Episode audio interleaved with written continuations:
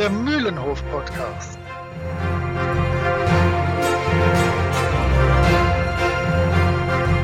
Ein Podcast von Jasper, Moritz und Chris. Tim und Struppi, die sieben Kristallkugeln.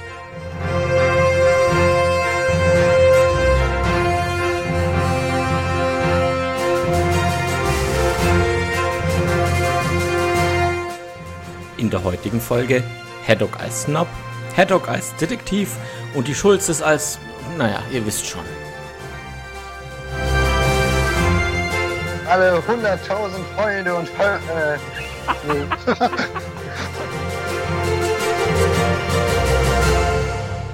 Ja, hallo und herzlich willkommen zu einer neuen Folge vom Mühlenhof Podcast. Es ist immer noch sommerlich warm, zumindest zur Zeit der Aufnahme. Und wir freuen uns darüber, heute über ein, ja, auch sehr interessantes Thema zu sprechen, nämlich über Tim und Struppi und die sieben Kristallkugeln. Ein kontroverser Band, ein spannender Band, ein seltsamer Band. Wir werden es sehen. Auf jeden Fall begrüße ich meine Mitstreiterinnen und Mitstreiter, die Bina, den Moritz und den Holger. Ahoi. Ahoi. Hallo, Lem. Jenseits vom Mühlenhof. Äh, zur Abwechslung mal wieder einen Podcast, den wahrscheinlich kein Mensch kennt. Und zwar den Ochmenoped Podcast. Das ist, ähm, ja, eigentlich daraus entstanden, dass sich jemand ganz tierisch darüber aufgeregt hat, dass ein Kumpel äh, Manowar toll fand und eigentlich da was gegensetzen wollte. Äh, dabei rausgekommen ist am Ende jetzt ein Podcast, der halt über alles geht, was so in Technik und äh, Militär und sonst wo halt einfach total daneben gegangen ist.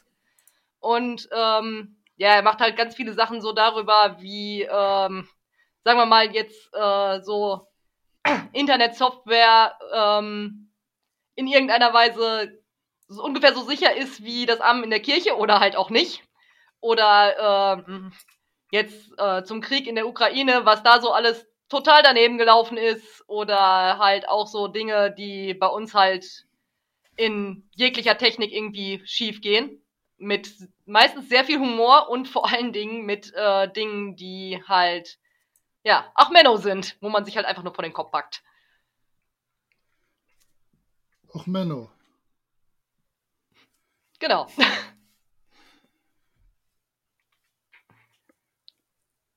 So, jetzt haben wir die äh, Präriegrasballen eingespielt und Holger, was hast du dir angesehen, angehört?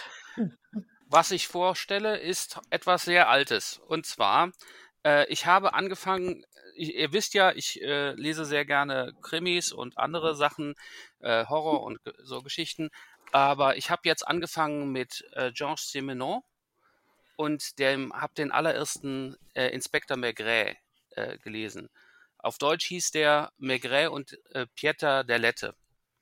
Ich war begeistert. Das Ganze spielt äh, natürlich in Frankreich, ganz klar. Äh, die meiste Zeit in Paris, aber es ist auch noch in anderen Regionen und es geht halt los damit, dass Maigret da entsteht, sozusagen.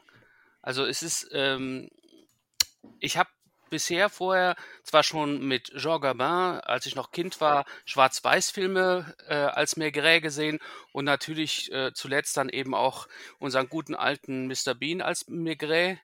Ähm, und selbst, ich glaube, war es Heinz Rühmann? Ich glaube ja. Ja. Den gab es auch irgendwann mal als Maigret. Also ich habe bis jetzt nur Filme äh, gesehen, äh, beziehungsweise Serien und äh, noch nie die Bücher gelesen. Und ich bin wirklich positiv überrascht, was für eine Dichte und was für eine Atmosphäre der Mann herstellen konnte. Und das, das Buch stammt ja von, was weiß ich, ich glaube 1931 oder so. Also wirklich sehr lange her, 90 Jahre oder mehr.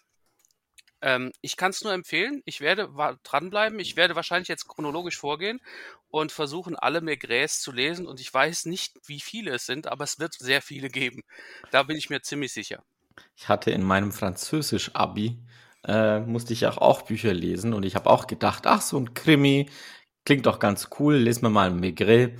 Äh, ich durfte dann tatsächlich dieses Buch vorstellen, habe ständig den Namen von einem der äh, äh, nicht Protagonisten, aber von einem der Charaktere falsch ausgesprochen. Die Prüferin hat mich ausgelacht und Migre hat leider verloren. Tut mir leid um Georges Simenon.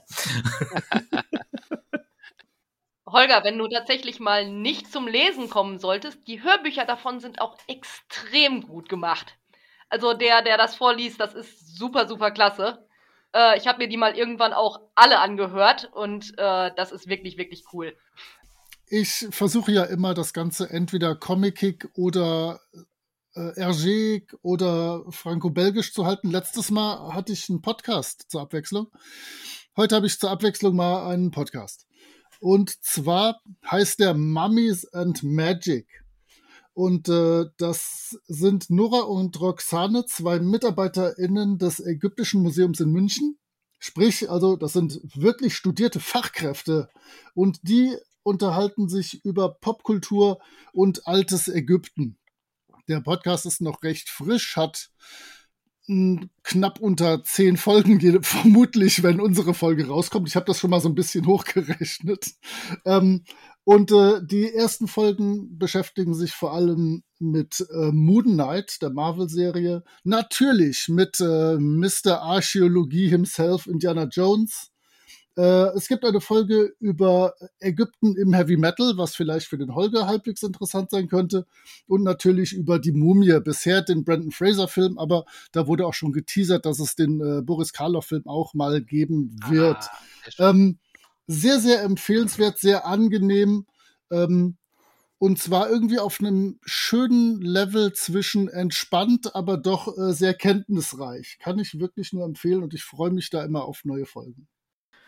Ja, dann reiße ich mal auch wieder ein bisschen aus. Ich habe nichts Franco-Belgisches, ich habe ah. nichts, was zu Comics passt, ich habe äh, nichts von Hergé, ähm, aber ich habe einen YouTube-Channel für euch.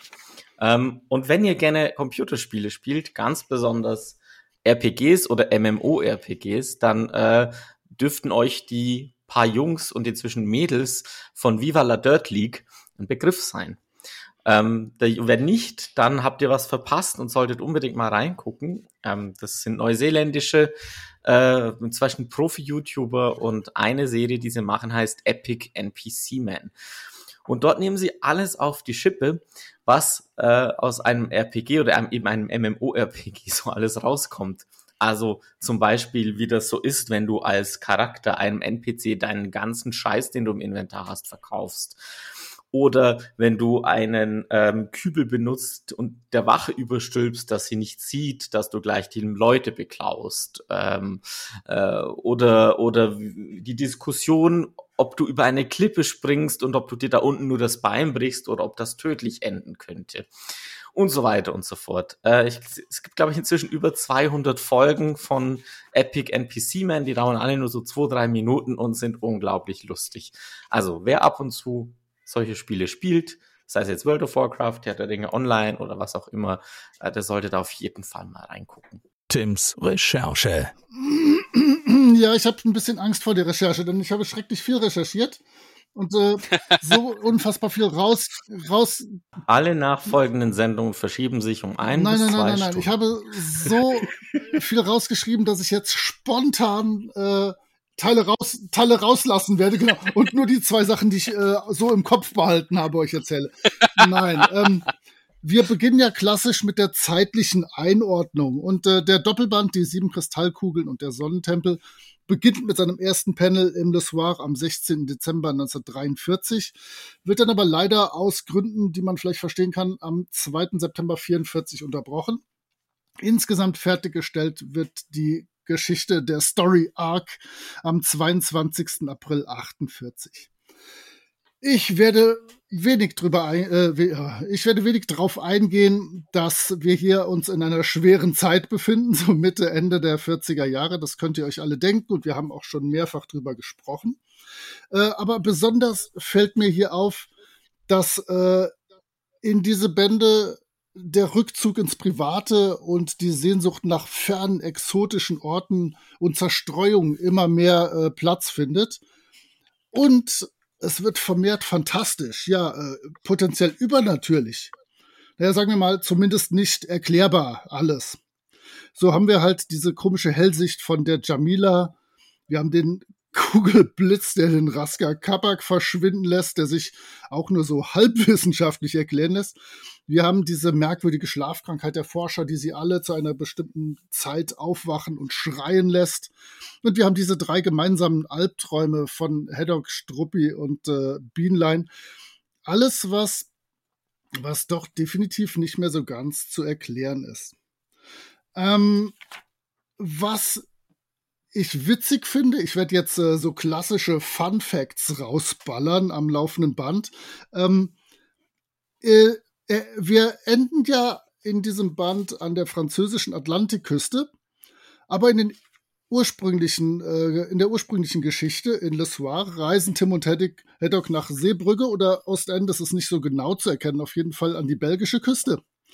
Aber dann verging so viel Zeit, bis der Band weitergehen konnte, dass RG irgendwann aufgefallen ist, dass von dort überhaupt keine Schiffe nach Südafrika, äh, Südafrika, ah, gut, gut, nach Südamerika auslaufen. Und so musste das Ganze dann an die französische Atlantikküste verlagern.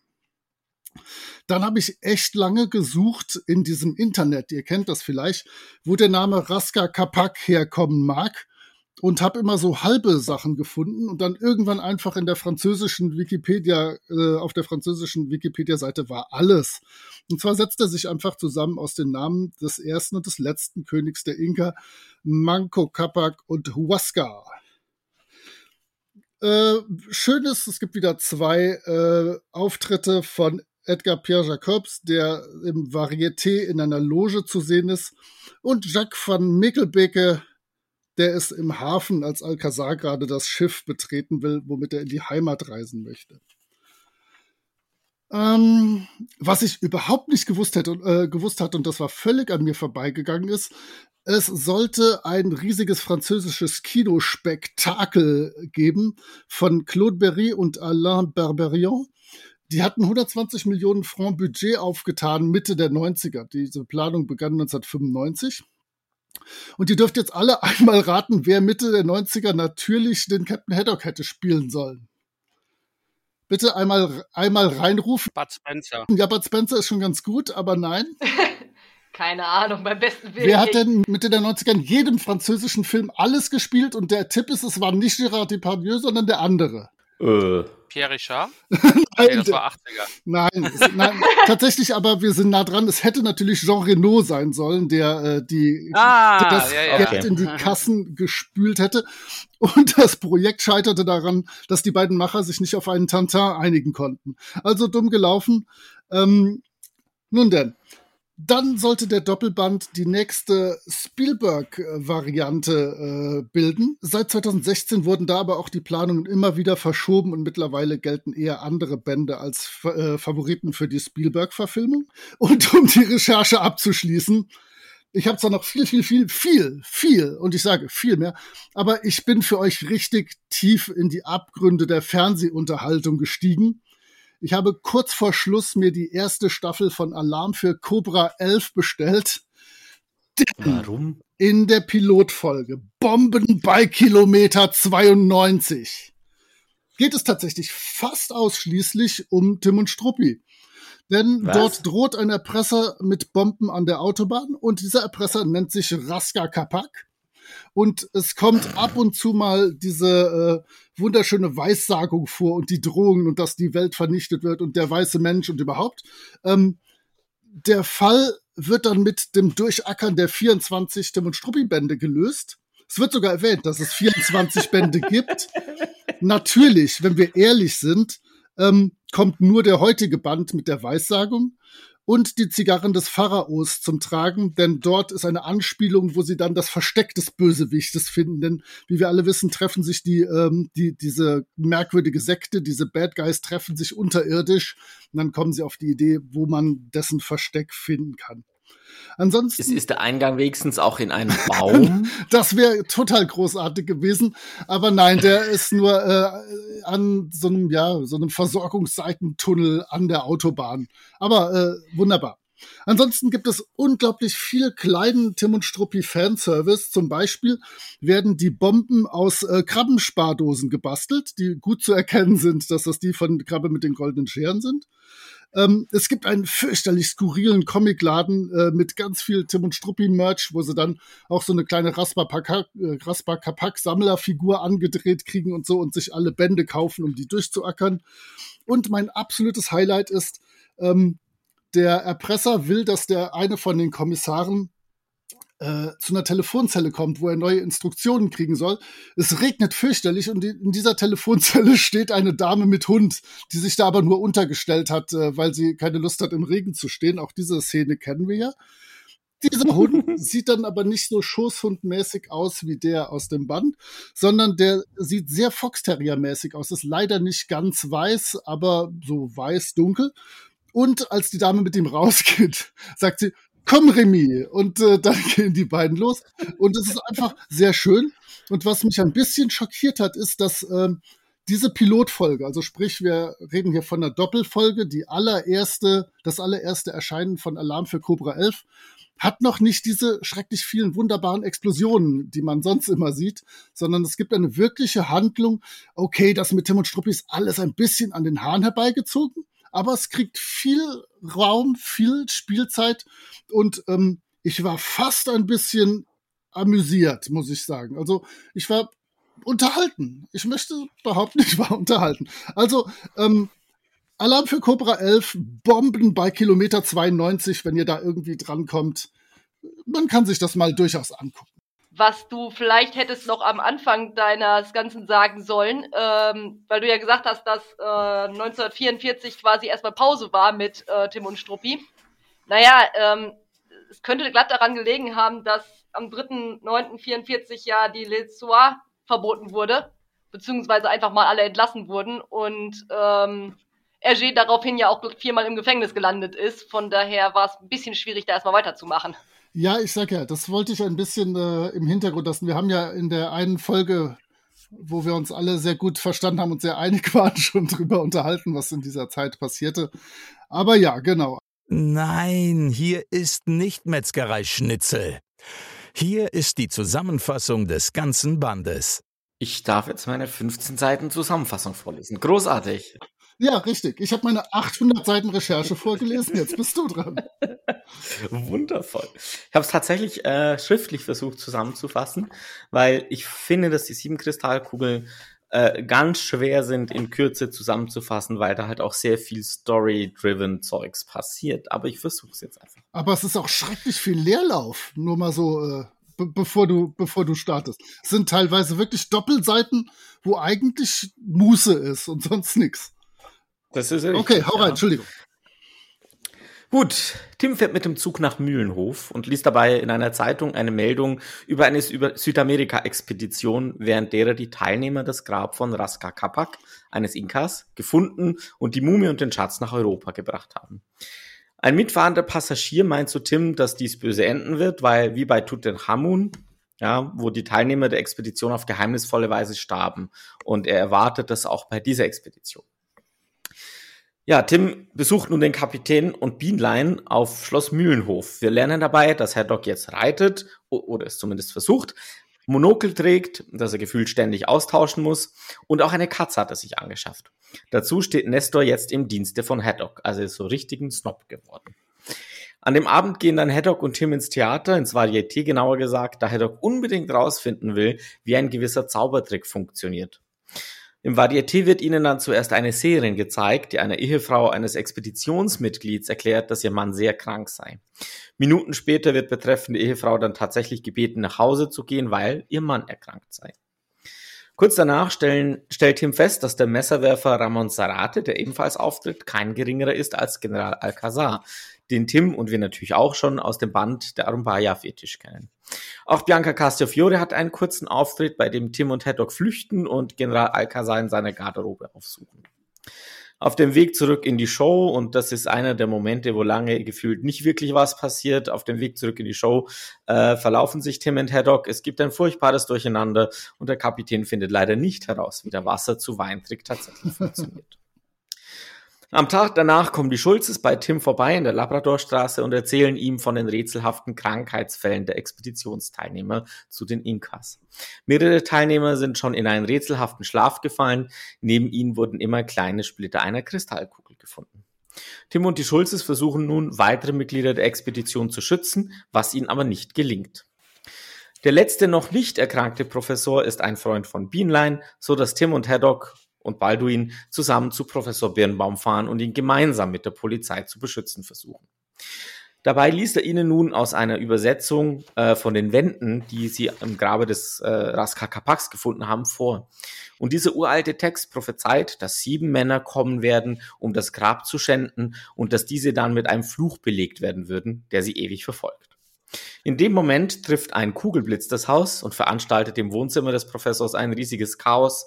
Dabei wird die Vitrine, in der, Birn in der Birnbaum die Mumie von Raska Kapak aufbewahrt hat, getroffen und die Mumie verschwindet bzw. zerfällt zu Staub. Birnbaum verweist wieder auf den Text, der genau auch das vorgesehen hat, vorhergesehen hat und damit die Bestrafung der Gottlosen einläutet. In dieser Nacht erwischt es nun auch Birnbaum, obwohl er sehr gut bewacht wird. Am nächsten Morgen findet Professor Bienlein beim Pendeln draußen einen hübschen goldenen Armreif, den er sich sofort überzieht und kurz danach ist er verschwunden. Tim und Haddock stellen fest, dass er entführt wurde, vielleicht sogar von dem Mann, der Birnbaum in sein Koma hat fallen lassen. Derweil wird Tim ins Krankenhaus gerufen, wo mittlerweile alle sieben Expeditionsteilnehmer im Koma liegen und er erfährt nun, dass alle sieben genau um halb elf in eine Art Trancezustand geraten, dabei schreien und um sich treten. Danach verfallen alle wieder zurück ins Koma. Tim und Haddock und auch die Polizei verfolgen nun die Spuren der Entführer von Beanline bis an die französische Atlantikküste. Dort trifft Tim nochmal auf den General, der zurück nach Südamerika reist, weil sein inkanischer Partner Chiquito ohne ihm etwas zu sagen verschwunden ist. Haddock findet Beanlines Hut am Hafen. Hallo, Stups und Steppke Lookalike. Und aus den ganzen Indizien finden sie nun heraus, dass Beanline wohl auf den Frachter Pachacamac entführt wurde, der nach Peru ausgelaufen ist. Tim gibt die Infos an den Kommissar weiter und gemeinsam mit Haddock macht er sich auf den Weg nach Peru. Ganz ohne Ersatzmonokel. Ja, viel besser kann man es eigentlich nicht zusammenfassen. Sehr gut. So, und jetzt wollten wir noch ein bisschen über diesen Band diskutieren, was uns so gefallen hat. Nee, erstmal was, was so aufgefallen ist. Denn ähm, du, du hast es tatsächlich schon erwähnt. Äh, lass uns mal über Captain Haddock reden. Ich bin ja als großer Fan mehr als schockiert, was in diesem Band alles passiert. Ihr Monokel, Monsieur. Und ich weiß nicht, ob der Rückzug ins Private ihm hier gut tut. Denn ähm, diese Monokel-Geschichte, er hat ja bisher nicht schlecht gesehen. Das heißt, es ist rein affektiert. Es ist kein, keine tatsächliche Notwendigkeit. Ähm, dann ja, und, schon, dieser, und, schon die Tatsache, und schon die Tatsache, dass er reitet. Ja, dieser, das dieser halt nicht. reiten zu müssen, was er nicht kann. Und ähm, ich finde, und ich weiß nicht, äh, ob, ob ihr das auch so empfunden habt, ähm, der ist irgendwie wie ein Fish out of water in diesem Band.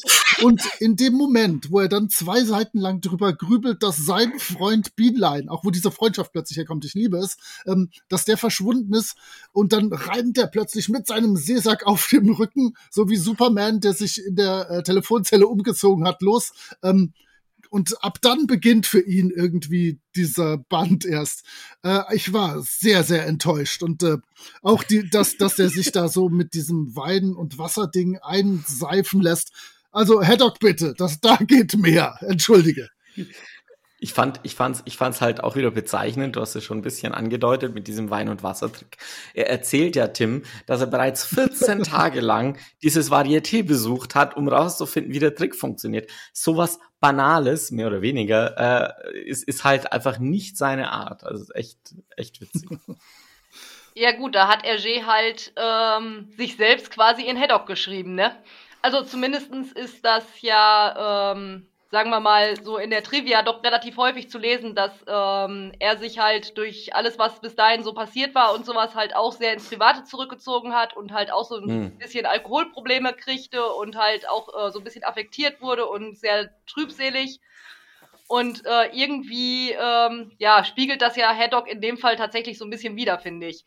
Der halt auch einfach irgendwie so ein bisschen bäh in der Gegend rumhängt und eigentlich zu nichts zu gebrauchen ist und dann halt allen Ernstes Dinge versucht, die halt so überhaupt nicht zu ihm passen. Und äh, ja, ich finde, das trifft's halt irgendwie ganz gut in dem Fall. Also ich möchte da gerade reingrätschen, weil ähm, zum Teil gebe ich dir recht, zum Teil aber auch nicht, weil ähm, ich denke, da müssen wir jetzt nochmal in die Gesch Historie des Bandes gehen, wie der entstanden ist. Und äh, wenn man dann sieht, dass praktisch ab 52, also bei mir in meinem Band, auf der Seite 52, die, der neue Teil ist. Das heißt also der Teil, der nach ähm, gefühlt äh, jahrelangem äh, Stillstand erst weiterging. Äh, das Tatin-Magazin erschien das erste Mal am 26. September 46 und zwar hier mit der Seite 52 ähm, und da haben wir tatsächlich das, was du beschrieben hast, meiner Ansicht nach. Äh, weil da hat auch ähm, Hergé selber drüber gesprochen, dass er sich in Haddock gesehen hat, als er da in diesem Sessel sitzt, total lebensfern und äh, traurig und depressiv und irgendwie so eine Art Neubeginn gar nicht glauben wollte. Aber dann sieht man ja schon auf, auf der nächsten Seite, dass er plötzlich in Aktion gerät. Und so äh, hat er sich wohl damals auch gefühlt. Aber alles, was davor ist, das, ähm, das ist halt eher das Spiel, was Hergé mit Haddock treibt, der ja plötzlich reich ist und äh, überlegt hat, wie könnte er denn äh, das am besten darstellen. Und das hat er, finde ich, ziemlich gut gemacht, indem er hingegangen ist und wirklich diese Affektiertheit so total breit getreten hat. Allein schon die Hosen, die er anhat, diese Reiterhosen. Ja, das ist großartig. Ist Wahnsinn. Und ja, natürlich, das Monokel ist hervorragend. Ja, äh, weil er trägt es ja die ganze Zeit und es gibt Ersatz ja, es gibt Ersatzmonokels. Vor allem gibt also, es einen Hyopai, der ihm das sofort anreicht, das Ersatzmonokel. Ja, sollte ja, es Probleme ja, das geben. ist es eben. Und dann äh, passiert auch schon auf der Seite 15 was Außergewöhnliches, nämlich er trinkt Alkohol und er verträgt hey, hey, hey. nicht. Nimm mir keine Momente weg. Na, ich will dir keinen Moment wegnehmen. Ich, ich sag nur, es ist eigentlich unglaublich, ja. Also entweder er hat einfach weniger getrunken als bisher, äh, oder früher. Oder es war tatsächlich ein Aber ich, ich habe da etwas zu recherchiert, da kommen wir später noch zu. okay. ähm, und man, äh, Haddock verändert sich im Band sehr zum Positiven, meiner Ansicht nach. Also, ich mache das tatsächlich fest etwas später in den neuen Seiten. Und zwar, als er schon die Kluft abgelegt hat, also sein Ich bin jetzt ein Herr, und so weiter. Ne? Ich trage Morgenmantel und schon seine alte Rüstung wieder angezogen hat, nämlich sein klassisches, typisches Outfit des Seebären. Und zwar auf der Seite 55, wo er dann einen letzten Schluck nimmt und Bienlein aus dem, aus dem äh, Gemälde heraus mit ihm redet und er dann tatsächlich den Alkohol wegkippt. Das ist genial. Also ich habe schon das Gefühl, dass aus, aus dem Captain wird jetzt tatsächlich so ein echter Sidekick. Und nicht nur der trunkende Raufbold, den wir von Anfang gezeigt bekommen haben. Das, diese Entwicklung ist da und ich bin auf die nächsten Bände gespannt, ob es weiter in die Richtung geht oder ob es wieder zum Trunkenbold zurückkommt. Ich sehe mich aber mehr in dem trinkenden Raufbold, auch wenn ich nicht trinke, aber äh, schauen wir mal. Und auch nicht raufst. Auch das nicht. Aber das tut er auch nicht, oder? Man weiß es nicht. Naja, er flucht zumindest. Was ich dann auch relativ bezeichnend finde, vielleicht, ich, ich weiß nicht, ob ich da jetzt zu viel reininterpretiere, aber dieses Bild, wo er äh, mit dem Kuhkopf da quasi durch die, ähm, durch diese durch Szenerie rennt. durchrennt. Ja, äh, so ein bisschen ähm, so nach dem Motto, da hat halt einer so ein bisschen die Hörner auf und äh, macht sich hier gerade komplett zum Affen eigentlich. Und danach merkt man ja, dass sich dann doch irgendwie so ein bisschen was verändert. Also danach, danach fängt das ja so ein bisschen an, dass er sich dann doch so ein bisschen verändert und halt nicht mehr so völlig affektiert durch die Gegend rennt. Ähm, ich weiß nicht, was er damit genau sagen wollte, aber es hat irgendwie doch so ein bisschen was Symbolkraft-ähnliches. Was ich auch schön fand, hat jetzt mit Haddock nicht so viel zu tun. Moment, wo war es denn? Ähm, die Schulzes haben ja wieder ein paar großartige Auftritte. ähm, ja mal, mal, mal besser, mal schlechter. Also die Szene, wo der liebe Schulze den Telefonhörer mit seinem Stock verwechselt, finde ich schon ein bisschen weiter geholt. Die Szene ist einfach großartig bei Professor Kleinhorn. Da bewacht der eine Schulze die Tür und der andere Schulze das Fenster. Die machen das ganz gut und dann kommt der Postbote mit einem Paket. Und die beiden Schulzes müssen das natürlich überprüfen. Daher kommt äh, der andere Schulze vom Fenster zur Tür, äh, um das Paket zu überprüfen. Tim stößt hinzu und Tim fragt irgendwann, ja, und wer von euch bewacht das Fenster? Und eine Schulze, ja, das bin ich. ja, war, gehen sie dann hier und nicht am Fenster, oh scheiße, und dann ist es halt schon zu spät. Ich finde das eine sehr Das ist hübsche super. Szene. Und da, Vor allem, ja, vor wie sie Dingen, dann weil sie bis dahin danach, ja wirklich clever waren. ja, richtig. Und spannend finde ich dann das eine Bild auf der Seite danach, wo sie ähm, ihren, ihren Chef anrufen äh, und ihm erzählen, dass er jetzt auch schläft und beide so mit äh, äh, schwitzend quasi telefonieren, weil sie ja schuld sind daran. Das fand ich sehr hübsch. ich möchte nochmal zu dem Paket zurück, denn äh, da habe ich was gelernt in der Recherche. Und zwar, äh, im Paket ist ja keine Bombe oder irgendwas, was sie vermuten, sondern ein Schmetterling. Und äh, der Schmetterling, darunter steht ganz groß äh, Lepidopterus. Und ich dachte 400 Jahre lang, das sei der Name dieser neu entdeckten Schmetterlingsart. Und dachte, ah, bevor der Holger da im Quiz irgendwas fragt, guck dir das doch mal genauer an. Ähm, aber Lepidoptera ist einfach die Familie der Schmetterlinge oder Gattung oder Art. Ich weiß es immer nicht, wie das vom richtigen Begriff her heißt. Äh, kommt einfach nur von den Wörtern Lepis Schuppe und Pteron Flügel. Das heißt, Lepidopterus heißt einfach Schmetterling. Ähm, naja, gut. Haben wir was gelernt? Bildungsprogramm läuft. Was bei den Schulzes mir auch aufgefallen ist, so insgesamt. Also, es klingt jetzt, wir haben natürlich jetzt wieder mal über die, in Anführungszeichen, Peinlichkeiten geredet, ne? Aber sie treten diesmal, meiner Ansicht nach, zunächst sehr professionell auf. Also die Fallhöhe war auch irgendwie höher wie sonst. Weißt du, es fängt nicht schon mit Slapstick an, weil normalerweise ist ja direkt im ersten Panel schon Slapstick bei denen gewesen oder so gut wie immer. Und äh, hier hast du auf der Seite 1920, wo sie mit Tim reden, wo sie tatsächlich drauf gekommen sind, dass äh, die Glassplitter, bla bla bla, ne? Also das, das sieht alles professionell aus, als können sie tatsächlich echt Detektive sein. Dieses Gefühl hatte ich bisher in keinem Band Das Und stimmt. dass es dann kaputt gemacht wird. Direkt auf der Seite 21 mit dem Telefonhörer und dem Stock. Okay, aber immerhin, sie, sie haben angefangen, zumindest so ein bisschen jemand zu sein. Und sie, vers sie versuchen gar nicht mehr Tim zu verhaften. Ich bin auch davon mehr als überrascht. Ja, das wäre sch- schön Ich habe gewesen. mir übrigens an der Stelle tatsächlich auch nur aufgeschrieben, Alter, Schulze telefoniert mit seinem Stock. Ähm, und äh, in der Tat wirken sie kompetenter als sonst. Da, das fürchte ich, habe ich auch so beobachtet. Und ich weiß nicht, ob mir das gefällt. Ich weiß nicht, ob mir diese ganzen modernen Sachen alle gefallen. Interessant, interessant ist aber auch, irgendwann treten die Schulzes massiv in den Hintergrund.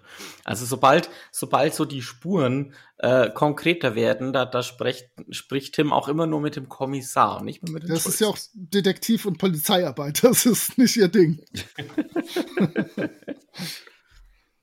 Naja, zumindest sind sie zwischenzeitlich vielleicht nicht mehr ganz so vertrottelt, was ja vielleicht auch ganz nett ist, weil ich meine, ähm, naja, es ist halt, es ist zwar schön, wenn man so völlige Slapstick-Momente hat, aber äh, wenn die halt nonstop völlig vertrottelt sind, ist halt auch irgendwann ein bisschen drüber.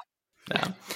Ja gut, aber bei dem ähm, Cartoon, auf den wir nachher ja auch noch kommen, war es ja so, dass sie komplett da sind und wieder nur vertrottelt meiner Ansicht nach rüberkommen. Also da, da, da haben sie nichts gewonnen. Die Schulzes sind da immer nur ja für einen kurzen blöden Lacher da. Und das, und das ist eigentlich, also ein Grund, warum es vielleicht im Band nicht ganz so ist, der Band ist jetzt auch gerade deutlich ernsthafter an der Stelle. Also gerade bei Schatz Rakams des Roten, da gab es so viel Witz und, ähm, und, und ich habe das Gefühl, der ist jetzt deutlich ernsthafter an der einen oder anderen Stelle. Ähm, einfach aufgrund der Geschichte und, und, und dass es halt so ein bisschen was Rätselhaftes ist an der Stelle. Ähm, e- eine Sache, die ich noch mich gewundert habe, das allerletzte Bild, wo man sieht, wie dieses Wasserflugzeug abhebt. Ich bin mir nicht sicher, wie realistisch dieses Bild ist, weil irgendwie hat dieses Flugzeug drei Stockwerke, wenn ich das so sehe, an den, an den Bullaugen. Das Flugzeug erinnert mich immer an das von ähm, Baloo. An das, äh, an das gelbe, blöde Flugzeug von Baloo und seiner Crew. Es kann, ja, ja, hat was. Ähm, ich hatte es fast, äh, fast reingebracht in den Quiz, aber es dann doch nicht getan. Äh, ich kann euch sagen, es basiert tatsächlich auf einem echten Ja. Flugzeug. Okay. Short, Short S25 Sunderland. Genau. Ah, du hast es auch getan. Okay. Natürlich. Also es gibt das wirklich. Also äh, er, das, das, das ist insgesamt der ganze Band, also gerade was die technischen Sachen angeht, hervorragend. Die Fahrzeuge Krass, sind okay. äh, genial nachgezeichnet. Also ich habe von wirklich allen Dingern äh, Bilder vom Original in Anführungszeichen gefunden, beziehungsweise vom äh, Typ her. Äh, sehr schön, sehr schön. Also die werden immer besser, immer besser. Und das haben wir. Ja, alleine das im Hafen ist ja schon mega geil. Ja, definitiv. Ja, dieser Also- eine Band hat ihm halt doch wehgetan, dass er da so viel Kritik bekommen hat, äh, dass, dass das Schiff direkt äh, sinken würde. Ähm, wahrscheinlich war das mit ausschlaggebend, weil Hergé, man kann viel über ihn sagen, aber er war auf jeden Fall ein Perfektionist.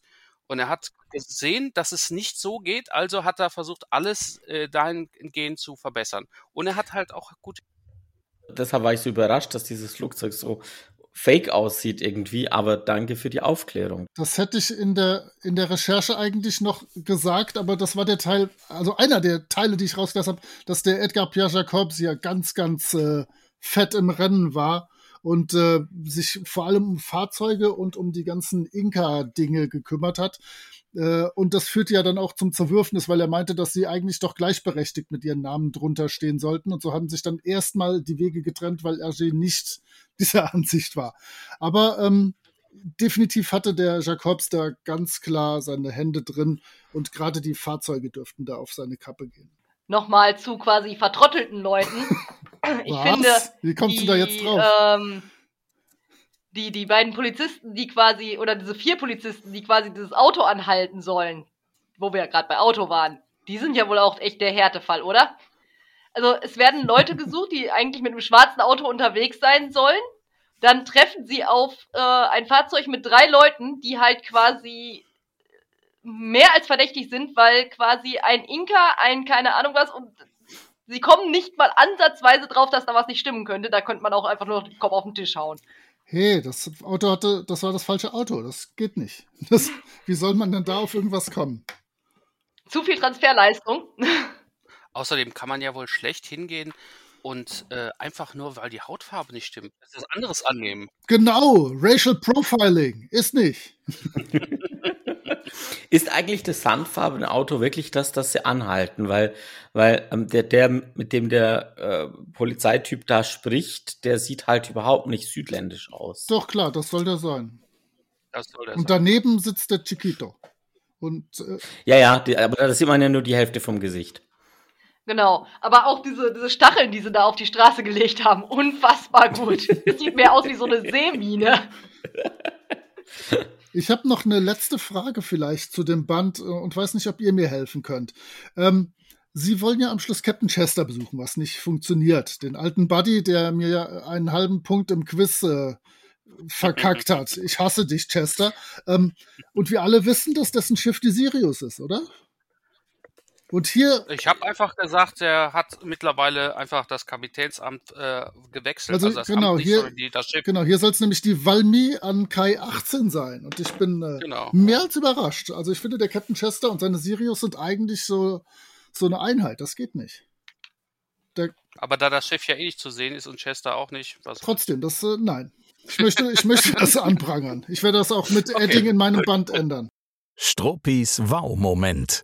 Es gibt viele Wow-Momente in diesem Band, aber allein wegen dem Slapstick äh, ist es die ganze Jagd von der Katze und dem Struppi. Von Seite 6 bis wohin auch immer. Na, immer. Ähm, weil da ist halt auch der, der Tanz von Nestor dabei. Äh, und ähm, allein, also eigentlich hätte mir auch nur das eine Bild gereicht, wo die Katze Struppi so dermaßen verprügelt hat und er nur wegläuft. Aber das ist jetzt mein du, du bist halt doch einfach kein guter Mensch. Nein, ich bin ein Katzenmensch. Ich finde das gut. Ja, sag ich doch. Das, das ist doch identisch. Ach. Jetzt komme ich da schon als Zweiter dran und trotzdem hat's Holger geschafft.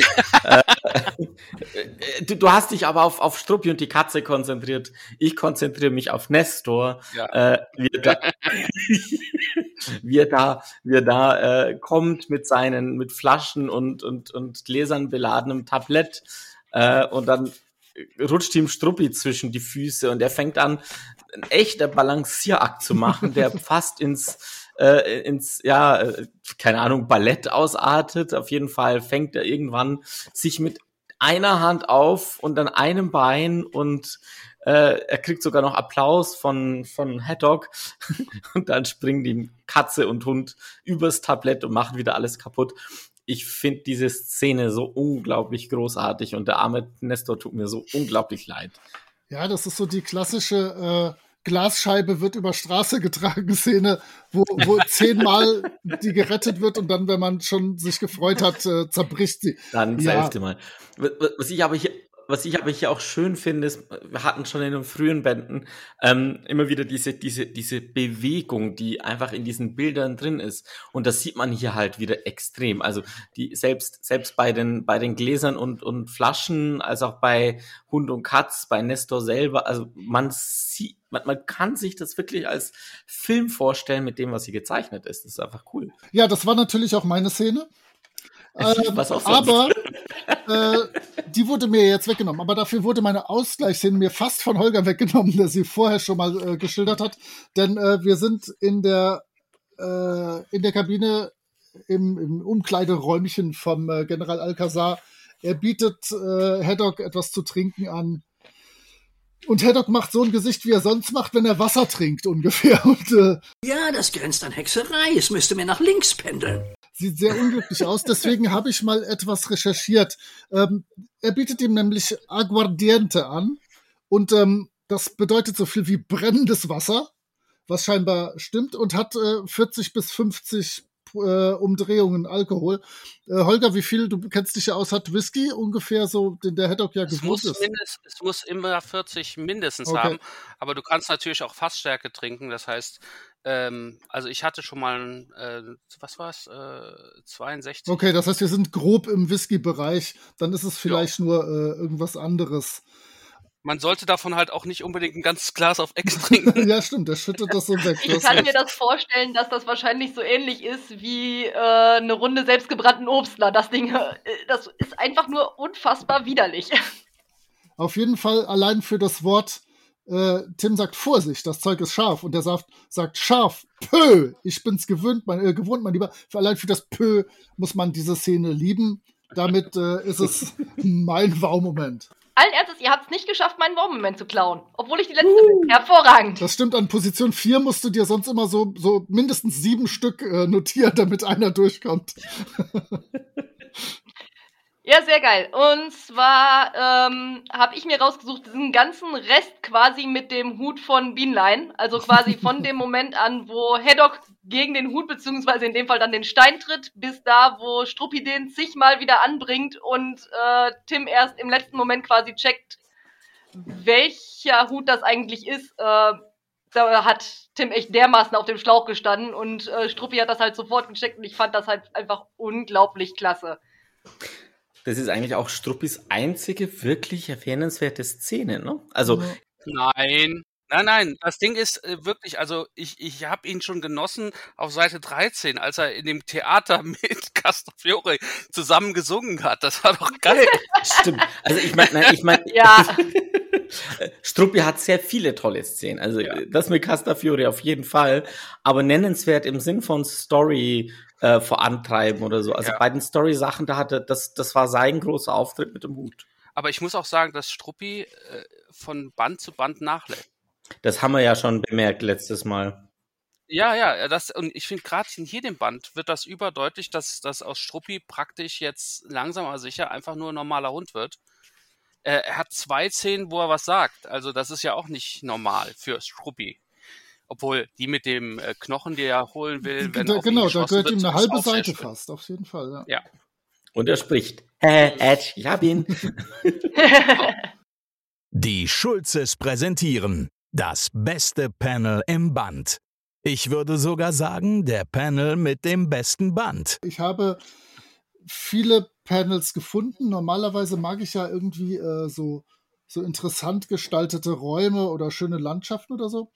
Aber da ich irgendwie mich für alte Kulturen interessiere und äh, vom Archäologiestudium nur durch den äh, Leistungskurs Geschichte abgehalten wurde, habe ich hier auf Seite 34-32 für die Leute, wo es mit Seite 1 anfängt, rechts unten die äh, Szene, wie Raska Kapak diese Kristallkugel zu Boden schleudert. Das ist einfach schön. Und der ist schön schlank, da äh, würde ich mir auch gerne eine Scheibe von abschneiden ein sehr, sehr schönes und dynamisches Bild.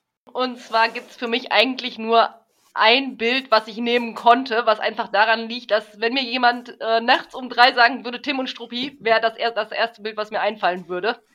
Und zwar ähm, auf Seite für mich 31 Professor Bienlein, der von dem Kugelblitz auf dem Stuhl so hochgehoben wird. Das ist halt einfach eins dieser Bilder, die mich als Kind schon immer völlig fasziniert haben und die ich nie wieder aus dem Kopf gekriegt habe. Deswegen ist das definitiv mein Panel des Bandes. Sehr schön. So, ich habe mir als Panel des Bandes dann was recht Beschauliches, aber unglaublich Gutes, äh, meiner Ansicht nach, rausgesucht. Auf Seite 3, also direkt am Anfang, rechts unten in der Ecke, wo, mal, wo Tim am Bahnhof ankommt. Ähm, Struppi sieht man von hinten, Tim sieht man von hinten und das Treiben am Bahnhof. Wunderschön gezeichnet. Du siehst die, die, die Kirschblüte schön am Rand. Ähm, der Bahnhof ist gut dargestellt und auch das, das Treiben ist wirklich realistisch insgesamt. Finde ich also einfach sehr gelungen. Das hätte auch in größer immer noch sehr gut gewirkt. Und ich finde es auch schön, dass das Mühlenhof seinen eigenen Bahnhof hat. So muss das. Fürs Gesinde und so, wenn die da aussteigen. Ja, ich glaube, Mühlenhof ist in dem Zusammenhang irgendwie ein Dorf. Ne? genau. Das, ist ja, das, muss ja, das muss ja auch ein gutes Stück von Brüssel weg sein, wenn, wenn, wenn Tim mit dem Zug hinfährt. Ja, ich könnte mir durchaus vorstellen, dass das vielleicht früher mal so eine Art Gut war oder sowas, weil ich meine, Ja, genau. ja immerhin ein Schloss und da rundum halt dieses Dorf. Ich meine, gut, warum sollte das dann keinen Bahnhof haben, ne? Eben, eben. Gut, mein Panel des Panels ist auf Seite 48-46. Ähm, ich habe mir wieder mal ein großes Panel ausgesucht und zwar ist es dieser Krankensaal, wo äh, alle sieben Professoren behandelt werden, die warum auch immer hier im gleichen Raum liegen. Ähm, ich finde dieses Panel deshalb so cool, weil ähm, hier auch wieder eine einerseits eine unglaubliche Vielzahl an Figuren zu sehen sind. Ja, von den, von den Professoren, die sich das Phänomen angucken, den Pflegerinnen und den Ärzten. Ähm, und gleichzeitig auch die, die, die sieben Teilnehmer der Expedition, die alle in unterschiedlichen Positionen äh, da, da, da liegen. Der eine auf dem Bauch, der andere mit allen Vieren von sich gestreckt. Also total cool, wie das gezeichnet ist. Am besten gefällt mir tatsächlich, ich weiß nicht, welcher der Professoren es ist, der tatsächlich die Beine komplett in die Höhe streckt. ja. Ähm, dieses Panel hat mir sehr viel Spaß gemacht, auch schon früher. Ich fand das so, so bezeichnet dafür, was da passiert. Ähm, in einem Panel die ganze Dynamik von, von diesem Ausbruch an, äh, keine Ahnung, wie man das nennt, jetzt die da haben, sehr schön aufzeigt. Vielleicht an der, an der Stelle nochmal, äh, bevor Bina gleich äh, noch was klugscheißern darf. Klugscheißer ich kurz. Habt ihr gemerkt, dass man einen von den Professoren schon kennt? Beziehungsweise gelesen oder festgestellt? Paul Fassbinder oder im Original Paul Cantonneau von der Universität Fribourg, der war schon bei der Expedition im geheimnisvollen Stern dabei, genau. Genau. Den kennen wir schon. Mit seinem schicken Schnurrbärtchen. Ähm, was mir gerade so eingefallen ist, weil du ja gefragt hattest, warum man die alle in einen Raum gesteckt hat. Naja, gut, zu der Zeit war es halt völlig normal, dass du halt Krankensäle hattest. Und ernsthaft, willst du davon jedenfalls einen in irgendeinen Raum stecken? Die Leute kriegen ja einen Anfall. Da hast du vermutlich recht. Fridolin Kiesewetter präsentiert Kapitän Haddocks Fluch des Bandes. Kommen wir zum Fluch des Bandes. Und ich äh, habe ja jetzt äh, diese Rubrik wieder unter meiner Fittiche, unter meiner strengen Knute. Ähm, ich habe zwei Dinge. Und zwar zum einen der absolut schönste Fluch, weil er sich auch schön anhört und nicht wirklich beleidigt, niemanden herabsetzt oder sonst was ist. Fuseleulen. Ich habe mir vorgenommen, in Zukunft, okay, es ist eine es, ist, es kommt Alkohol drin vor, aber come on, Fuseleulen hört sich einfach so schön an, so darf man Leute beleidigen. Mein eigentlicher Fluch des Bandes kommt im Band gar nicht vor, sondern äh, kommt im Hörspiel vor und ist auch kein Fluch, sondern eher ein geschmeidiger Diss, über den selbst Moses P. und die Fantastischen Vier in den 90ern begeistert gewesen wären. Und zwar finden Tim und Haddock Professor Birnbaum auf. Tim sagt, Sehen Sie, er schläft ganz friedlich, weil sie sich natürlich Sorgen machen, was da passiert sein könnte. Und Haddock schläft ganz friedlich. Geruhen euer Einfalt, die Scherben auf dem Fußboden wahrzunehmen. Dann sagt der Tim, das darf doch nicht wahr sein. Und dann sagt der Haddock nur, es ist.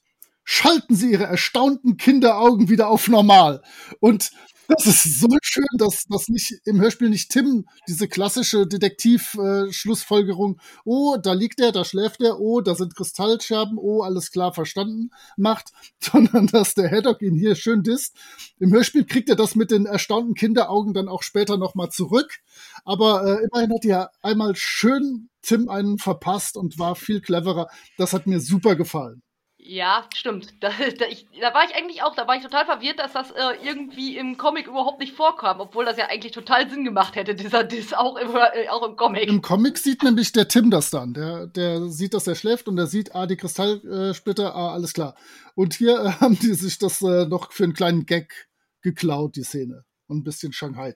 Paris Flash präsentiert eine Kritik der Mailänder Nachtigall.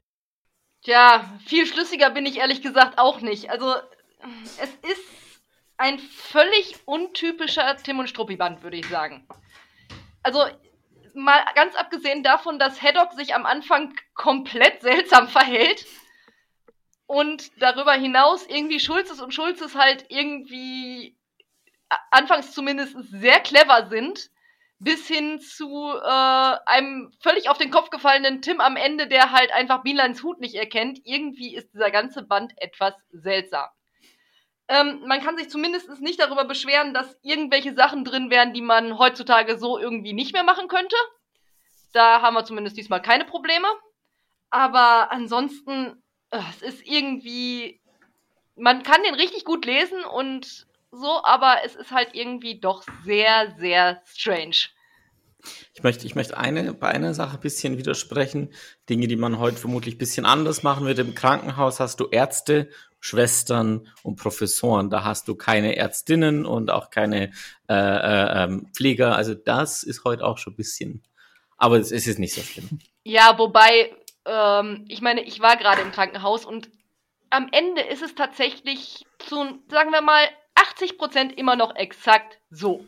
Du hast hauptsächlich Pflegerinnen, du hast so gut wie keine Pfleger und der größte Teil sind halt Ärzte und keine Ärztinnen. Also zumindest in einem Krankenhaus. Wahrscheinlich einfach, weil sich die Arbeitszeiten nicht wirklich gut mit irgendwas anderem vertragen. Und ich möchte noch auf die Flüche hinweisen, die auch nicht alle so sozialverträglich im Jahr 2022 sind. Aber äh, ja, ansonsten ist es wirklich was wo man nicht so schlimm viel meckern muss, äh, definitiv. Also ich weiß gar nicht, warum überhaupt meckert. Ich ähm, als als unbedarfter Tim und Struppi Anfänger muss ich sagen, das war bis jetzt mal wieder ein neuer Lieblingsband. Uh. Also ich habe den äh, verschlungen und mehrfach gelesen. Gut, natürlich auch aus ne, quiztechnischen Gründen muss ich ja etliche Male drüber gehen. Aber ich finde, hier sind so viele schöne Kleinigkeiten drin. Also es fängt ja schon an mit dem Mann am Anfang, der dann diesen, äh, das wird böse enden und so, ne?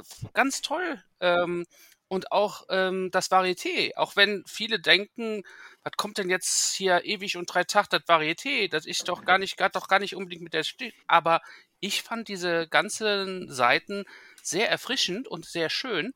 Und da ich ja sowieso ähm, so ein bisschen zumindest aus dem äh, Horrorgenre auch komme, ähm, hat mir natürlich dieser Touch, dieses Übernatürliche oder kann man ja schon fast sagen, parapsychologische sehr gut gefallen mit dem Fluch der Mumie und so. Toll.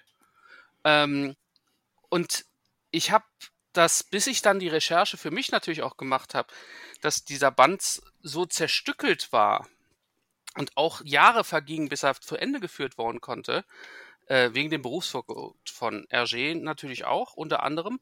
Ähm, dieser Stimmungswechsel auf den letzten Seiten, hervorragend. Also ich fand Haddock die Transformation dann zurück zu seinem alten Ich in gewisser Weise sehr schön. Also ich bin sehr froh mit dem Band. Ja, das, ich hab's schwer, denn das war früher immer einer meiner Top 3 Bände. Und ähm, jetzt, nachdem ich mir echt gründlich angesehen habe, finde ich ihn fast ein bisschen langweilig und er ist so ein bisschen der Aufgalopp zum nächsten Band, der dann halt mehr Action und mehr Kultur und mehr Farben und mehr alles verspricht. Und wie gesagt, ich liebe Archäologie und alte Kulturen und ähm, deswegen ist das für mich irgendwie so der, der Auftaktband. Äh, auch das, was du als angenehm empfindest, Holger, weil er hat ja tatsächlich immer, er hat so ein bisschen so, so, ja, Horror- oder Action-Moment und dann wieder so zwei, drei Seiten etwas Beruhigendes. Das hat schon einen gewissen Rhythmus, aber ich mag das irgendwie nicht so sehr. Äh, aber es ist einfach eine Geschmackssache. Also ist definitiv ein sehr, sehr gut gemachter Band. Ähm, mit tollen Momenten, mit wunderschönen Szenen, mit der Castafiore, ähm, mit Personen, die sich langsam verändern und, äh, und, und zu ihren späteren Ichs finden. Aber ich fand ihn echt ein bisschen langweilig insgesamt. Entschuldigung, Band. Tut mir leid. Aber ich denke, das ist wahrscheinlich auch aus der Sicht heraus, dass du ja die anderen Bände kennst. Und für mich ist da das jetzt ja praktisch der neueste Band. Ja. Äh, und ich weiß nicht, wie es weitergeht. Okay. Und ich finde einfach die Entwicklung von den Bänden davor zu diesem Band, das passt. Das macht mir Spaß. Also ich muss, ich muss, ich muss mich da insofern Holger ein bisschen anschließen. Also langweilig fand ich ihn auch nicht, überhaupt nicht.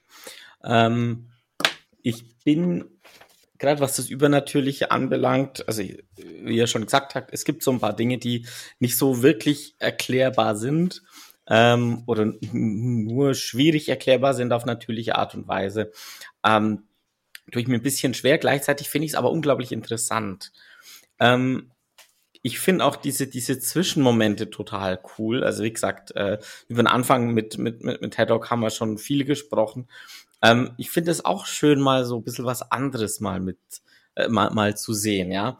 Ähm, was mich tatsächlich, weil es einfach die Story auch nicht weiterbringt, äh, ich habe vorhin von der Nestor-Szene gesprochen, die ich großartig finde. Ähm, da gibt's aber einfach etliches, das passt nicht so ganz in den Band rein. Ja, einfach weil es nichts zur Sache tut und sehr viel Platz einnimmt. Ähm, das Varieté hingegen, Holger, äh, sehe ich wie du, das, das fand ich großartig, weil alles, was da passiert, oder fast alles, hat eine Relevanz. Also Yamila hat eine Relevanz, äh, äh, General Alcázar hat eine äh, Relevanz, weil sein Partner Chiquito ist, der von dem wir dann vermutlich wieder was hören werden, um jetzt nichts äh, vorwegzunehmen. Okay, Castafiore vielleicht nicht so ganz, ähm, aber das hat alles eine gewisse Relevanz und deshalb fand ich das Varieté ähm, tatsächlich auch cool. Über die Szene hinter der Bühne mit, der, mit dem Kuhkopf, das sind dann wieder so zwei Seiten, wo ich sage, die hätte es jetzt für mich nicht unbedingt gebraucht. Insgesamt aber ähm, grund, grundsolider Band mit einer unglaublich interessanten Story, ähm, wo man am Ende, wenn man fertig ist mit dem Band, ähm, wirklich sagt, jetzt muss ich sofort wenn man ihn noch nicht kennt, sofort den Sonnentempel lesen. Ich musste mich da auch sehr zurückhalten. Also ich habe es nicht getan, obwohl er hier äh, bereits gekauft ist und im Regal steht, weil ich gesagt habe, nein, das werden wir erst dann machen, wenn es soweit ist. Also ich, ich, kann einfach nur so viel sagen, der Sonnentempel ist einer der ersten, der ich, den ich gelesen habe damals, so wie ich es im Kopf habe. Und ich fand den immer mega gut. Also er gehört zu den besseren meines Erachtens. Denke ich auch. Ich finde allerdings auch, dann muss man tatsächlich den hier vorher gelesen haben, auch mit, weil sonst checkt man irgendwie echt nicht, wieso die jetzt zum Teufel da angekommen sind. Absolut, absolut. Also das es, es ist ja wirklich ein so ausgezeichneter Doppelband. Ja, es steht ja Fortsetzung in dem Band der Sonnentempel. Hm. Ähm, ja. Das funktioniert anders auch gar nicht und ich glaube, das war auch gar nie anders vorgesehen. Bekannt aus Funk und Fernsehen, Hörbuch und Serie. Gut, kommen wir zu Hörspiel und Serie. Und da bin ich froh, dass ich jetzt äh, eine Fachkraft an meiner Seite habe und den Holger, der ja ohnehin äh, bei den Serien immer schon äh, noch deutlich mehr geguckt hat als ich. Ich werde euch ein bisschen was zu den Hörspielen allgemein oder zu diesem Band allgemein erzählen und dann äh, können die anderen übernehmen. Sehr entspannend, da kann ich mich kurz zurücklehnen. Ähm, dieses Hörspiel ist einfach super krass gekürzt. Denn eine Kassette ist hier zusammen der, äh, die Kristallkugeln plus der Sonnentempel. Und die Kristallkugeln sind ungefähr das erste Drittel dieser Kassette. Ähm, die ersten 19 Seiten des Comics werden in den ersten eine Minute und 15 abgehandelt. Im Prinzip wird da nur am Anfang diese Zeitungsnachricht verlesen. Und das ist sowohl bei der Maritim-Kassette, die ich gehört habe, als auch der Europa-CD, die ich äh, im Regal stehen und habe und gehört habe, so. Ähm, also scheint das mal so zu sein. Äh, die Schulzes sind fast komplett rausgeschrieben. Das Varieté wurde komplett rausgeworfen. Witzigerweise erzählt Tim trotzdem auch, das ist doch Alcazar, den haben wir neulich im Zirkus gesehen. Ähm, klappt natürlich so, die können den natürlich irgendwann im Zirkus gesehen haben, aber äh, im Comic hat das eine direkte Relevanz. Und die ganze Episode am Schluss mit den zwei französischen Häfen und der ganzen wunderschönen Bienlein-Hut-Sache fällt komplett flach. Mein absolutes Highlight äh, ist, wie gesagt, schon diese Szene, als die den Professor finden. Und es ist einfach herrlich und episch, wie Haddock die Weissagung vorliest. Das tut im Comic ja Tim. Aber da haben die sich sicher gedacht, der Kramer, der hat für sowas die coolere Stimme, soll der das mal schön vorlesen. Also die Weissagung, allein für die lohnt es sich, das Hörspiel zu lesen. Zu hören, bitte. es sei denn, du hast das, vor, den Transkript zu lesen. Zu, das Hörspiel zu hören. Ähm, ich, ich, muss allerdings sagen, ich bin sehr, sehr froh darüber, dass äh, dieser ganze Varieté-Kram rausgeflogen ist, weil zum einen die Casafiore in den Hörspielen ist eine absolute Katastrophe. Ich bin froh, dass er da noch nicht dabei ist. Und zum Zweiten, ernsthaft, wie willst du denn diese Zauberaufführung und diesen ganzen anderen Kram in ein Hörspiel packen? Also das Einzige, was du hättest machen können, ist das, wo Captain Haddock mit dem Bullenkopf von dem, äh, durch die Gegend rennt. Das hätte halt einfach nur ein Gepolter und Gebömsel gegeben. Na, herzlichen Glückwunsch. Äh, nein, danke, echt nicht. Ähm, aber ansonsten hast du recht, eigentlich ist das Hörspiel extrem zusammengekürzt. Ich habe irgendwann zwischendurch gedacht, hä, was ist denn jetzt los? Und dann äh, bist du halt irgendwie schon auf dem Flug und denkst dir nur so, äh, irgendwas habe ich jetzt hier komplett verpasst. Und dann kommt natürlich noch diese unfassbar ätzende Musik. Ich habe gedacht, ich werde wahnsinnig. Also die Musik in den Zwischenteilen ist ja schon wirklich gruselig. Aber die Musik, die sie am Ende der Kassette quasi, wo du die Kassettenseite wechseln sollst, äh, gemacht haben, ich habe gedacht, in welchem Zirkus bin ich denn jetzt gelandet? Vielleicht haben sie da das Varieté nochmal verwendet. So ungefähr. Das war einfach, uh, nee, danke. Die anderen Hörspiele sind definitiv besser. Ähm, wir haben uns dann äh, entschieden für den ähm, Sprecher des Polizeipräsidenten. Eigentlich ein super bekannter Sprecher und eigentlich nur so eine Mini-Rolle. Finde ich ja auch interessant. Ähm, der Sprecher ist Horst Stark. Der ist am 20. Juli 1934 in Hamburg geboren. Naja, wo auch sonst. Wo kommen die Sprecher irgendwie ja, der her? hat da irgendwo rumgelungert für die Aufnahme. ja, ja, das Gefühl hat man manchmal ja wirklich. Ähm, er hat in ein paar Tatorten mitgespielt. Naja, was macht man halt als Schauspieler in Deutschland sonst so? Er hat unfassbar viele B- und C-Movies synchronisiert. Äh, da sind Sachen bei, sowas wie Naked Souls oder Die Waschmaschine, was auch immer das ist. Ich habe gedacht, ähm, naja, gut, wunderbar, kennt kein Mensch. Ähm, er hat aber auch tatsächlich äh, sowas gemacht wie, ähm, er war der Sherlock Holmes in äh, der Sesamstraße. Hätte ich im Leben nicht erkannt. Aber gut. Und er hat natürlich extrem viel bei äh, Europa mitgesprochen. Alleine bei den drei Fragezeichen war er Marvin Gray aus dem Magischen Kreis den er ja einfach auch super gesprochen hat. Dann der Young aus der Silbernen Spinne und äh, Barclay im Geist des Goldgräbers, wo man dann allerdings tatsächlich auch hört, dass er schon recht alt ist in der Zwischenzeit. Und mein absoluter Lieblings-Fun-Fact äh, war, er hat ein einziges Mal in seinem Leben William Shatner synchronisiert. Und zwar ähm, als Gaststar in Mannix. Das war eine Detektivserie äh, hauptsächlich wahrscheinlich in den USA bekannt, aber da er die synchronisiert hat, lief sie wohl auch anscheinend in Deutschland. Das äh, Ganze lief zu, anscheinend, wenn ich das richtig gefunden habe, von 1967 bis 75. Also lange vor meiner Zeit. Holger hat die noch aber, geguckt. aber ich habe ziemlich herzlich gelacht, dass äh, ausgerechnet er dann halt einmal in seinem Leben so jemanden wie William Shatner synchronisiert. Das fand ich dann doch irgendwie sehr witzig.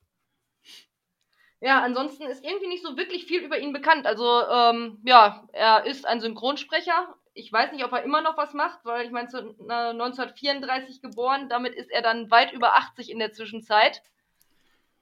Aber, ähm, tja, er hat doch in recht vielen Sachen mitgesprochen. Aber wie gesagt, das, der Großteil sind wirklich B- und C-Movies, so Dinge, die einfach kein Mensch kennt. Ja gut, also ähm, was man sagen muss, äh, die Serie ist, die Zeichentrickserie von 1991, ähm, ist sehr nah am Buch, wunderbar gemacht. Äh, sehr vieles ist fast identisch. Manche Sachen mussten natürlich etwas gekürzt werden, aber dafür haben sie zum Teil den Slapstick auch erweitert, also in manchen Sachen. Ähm, was mir aufgefallen ist, dass sehr einzelne Panels sogar eins zu eins kopiert worden sind aus dem äh, Comic ähm, da, also wo dann auch die Hintergründe alles genau gestimmt hat, bis aufs Detail. Das fand ich ganz toll. Mir kam es vor, als wäre die Schwerhörigkeit Beanlines noch schlimmer als im Band. Ja, definitiv. Also, der antwortet ja eigentlich nur Nonsens. Bis auf ein einziges Mal. Und zwar, als sie seinen Kumpel da treffen. Ja, genau. Und dann pendelt er auch noch mehr. Äh, Professor Birnbaum heißt im Cartoon tatsächlich Bergamott. Ja. Wie Stimmt. es im, äh, in der Originalfassung ja war, wenn ja, ich mich recht genau. entsinne. Und ähm, auch in dem anderen Zeichentrickfilm hieß er auch Bergamott. Also warum auch immer, Birnbaum hat sich bei den Zeichentricksachen nicht durchgesetzt. Äh, was auch schön ist, äh, bei 2954 haben wir Hergé mal wieder als Cameo. Ah. Diesmal ist er Patient auf dem Gang im Hospital. Und ähm, was haben wir noch?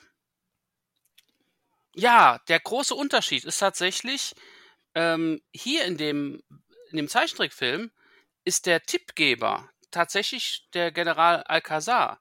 Der erzählt Tim, dass sie nach La Rochelle sollen. Stimmt, genau. Ich mich das ist halt anders als im Band. Ja, aber äh, ansonsten hast du recht, es ist wirklich sehr, sehr nah dran und ähm, ich finde zum Beispiel diese ganze Bienenlein-Szene mit dem, äh, mit dem Kugelblitz und sowas, das ist ja im Prinzip wirklich eins zu eins übernommen. Das ist schon sehr, sehr cool. Und was ich erschreckend gut fand, ähm, war die äh, Szene in dem Hospital. Also diese, äh, wo die alle sieben ja. da so total durchdrehen, das ist so, unfassbar gruselig. Also dafür, dass das Ganze ja eigentlich ein Kindercomic ist quasi. Na, herzlichen ja, Dank auch. Und auch die, die Frau des Fotografen kommt nochmal vor. Die, die gab es ja vorher, äh, äh, also im Band ist ja wirklich nur ein Varieté und das war's.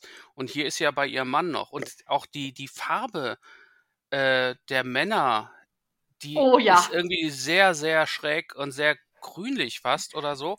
Auf jeden Fall äh, absolut sehenswerter Zeichentrickfilm. Der ist meiner Ansicht nach in einigen Teilen sogar besser wie der Band.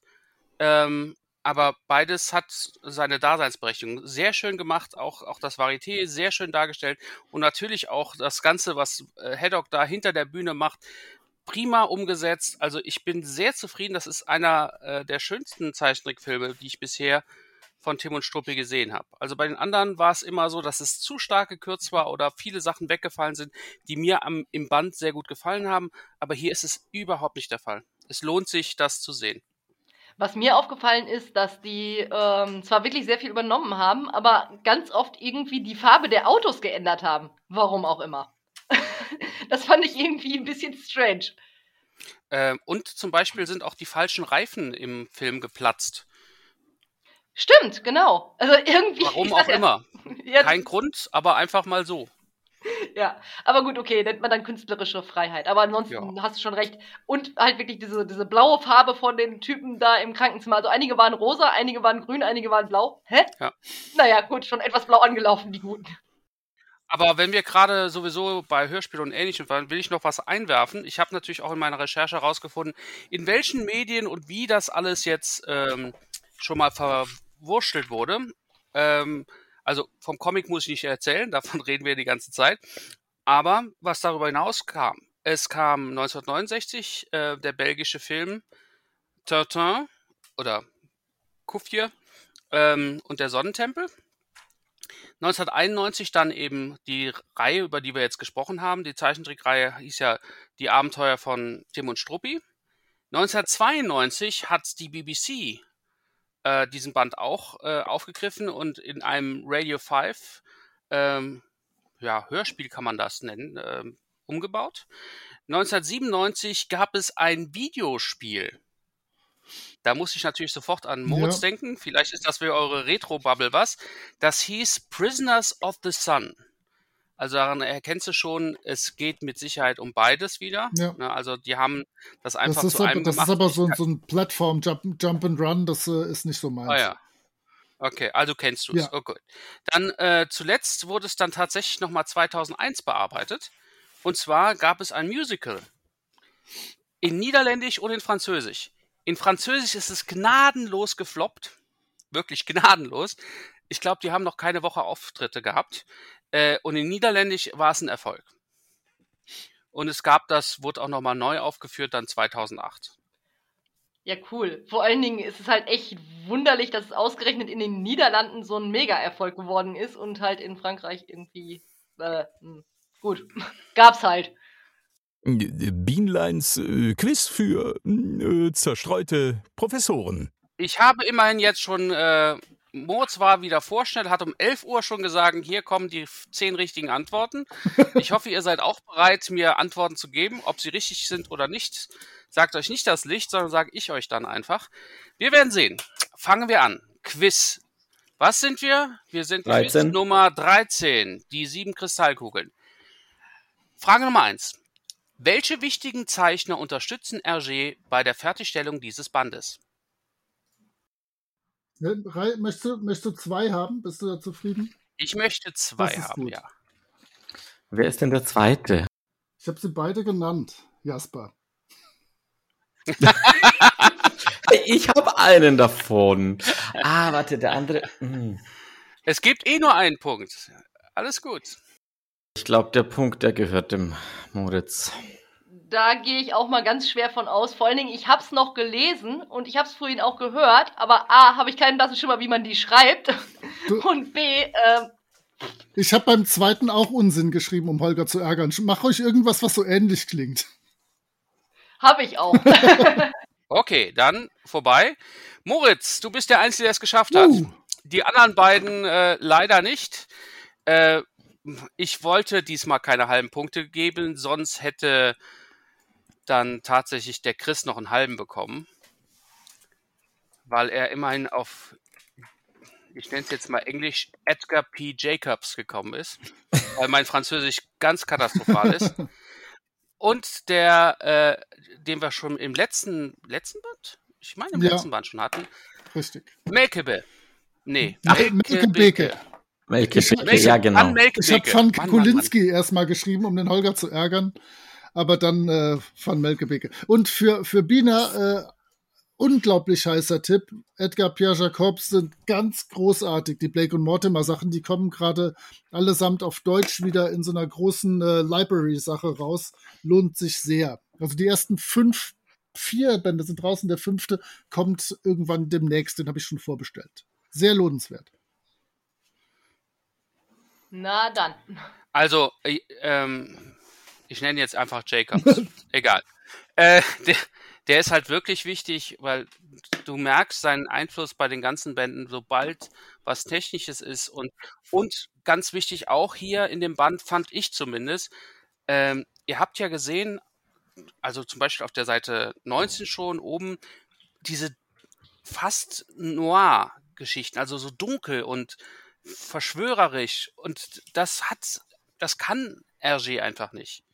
Ja, also diese, diese Richtung, das ist wirklich der komplett alles von dem Jakobs. Ähm, vielleicht zu dem, zu dem Jakobs gibt es noch die schöne äh, Geschichte, die zu diesem Band passt, dass, äh, dass äh, Hergé und er zusammen eine Location gesucht haben, weil äh, Jacobs war wohl der Location Scout des Ganzen.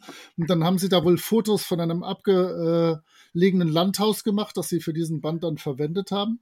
Und äh, dann kam kurz später die SS da vorbei und äh, Hergé meint, wenn die sie da erwischt hätten mit Kamera, hätte es ganz sicher Stress gegeben. Die wussten nicht, dass das irgendwas Besonderes war oder irgendein Hauptquartier oder so.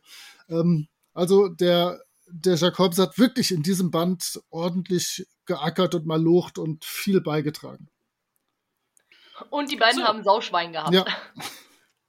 So, Frage 2. Welche uns bereits bekannten Personen treten in diesem Band als Gäste auf?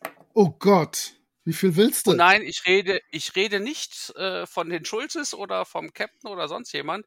Ich rede wirklich von denen, die wir aus anderen Bänden kennen sollten. Ähm, ja, ich, äh, all, ihr habt alle was geschrieben. Jetzt, ähm, Bina, du hast, glaube ich, während du geschrieben hast, uns nicht zugehört. Also der, der nur erwähnt wird, zählt nicht. Der ist aber bei dir dabei. Also ja, ich Captain weiß nicht viel, Chester aber ist der raus. andere nicht äh, ein. Ah, okay.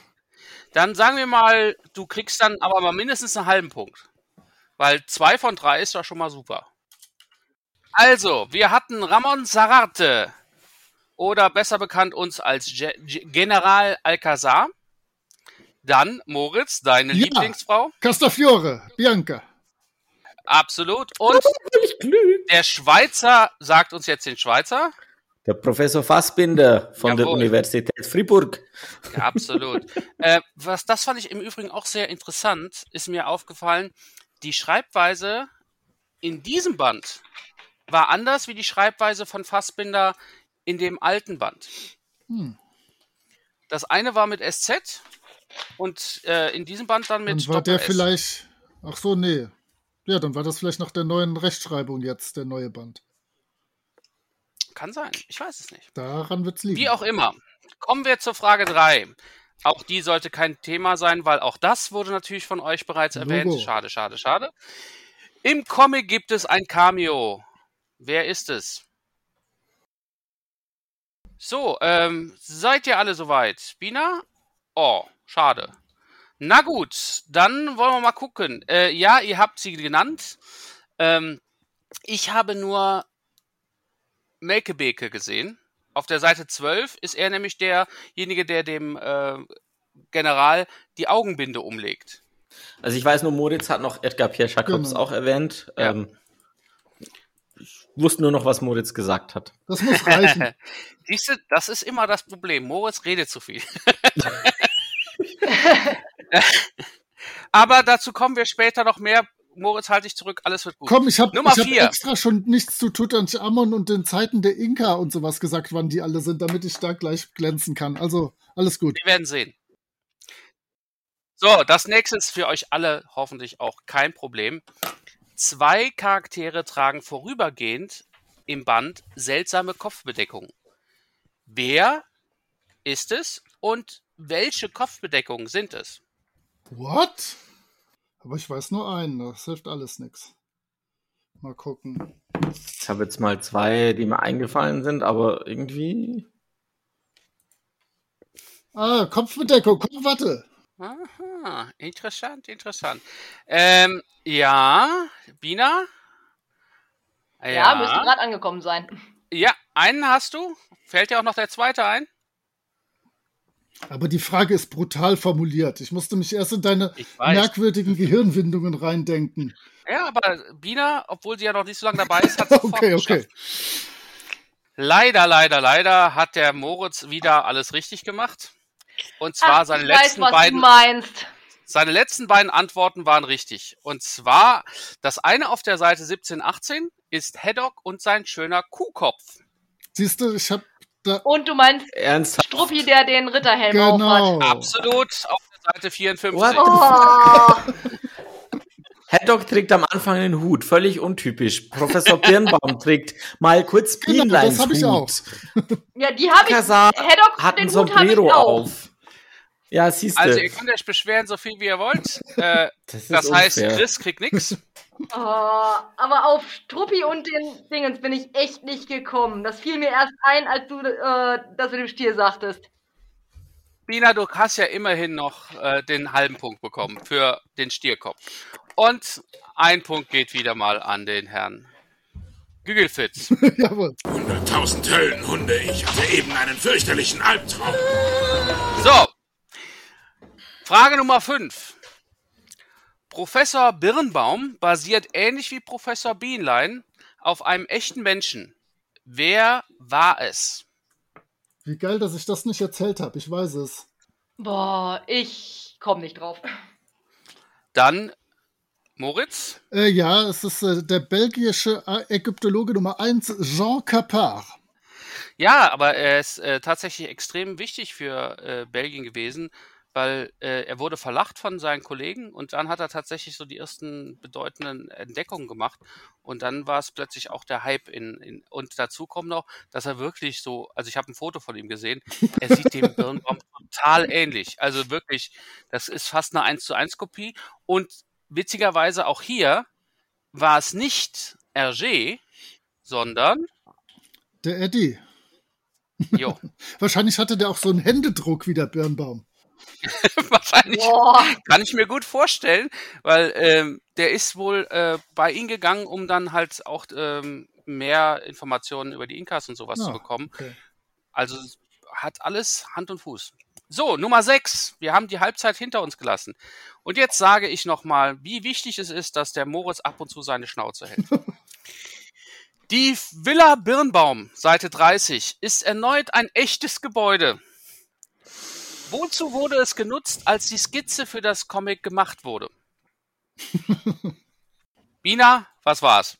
das SS-Hauptquartier, was äh, den beiden fast zum Verhängnis geworden wäre. Genau. Ah, das war Allerdings das Ding. eine Kleinigkeit hat äh, der Moritz eben falsch erzählt. Das ist gut. Sie haben keine Kamera dabei gehabt. Also, äh, Sie haben tatsächlich Skizzen gemacht, weil ich habe mir auch die Skizzen angeguckt und es sieht verdammt klar und sehr nah am Original aus.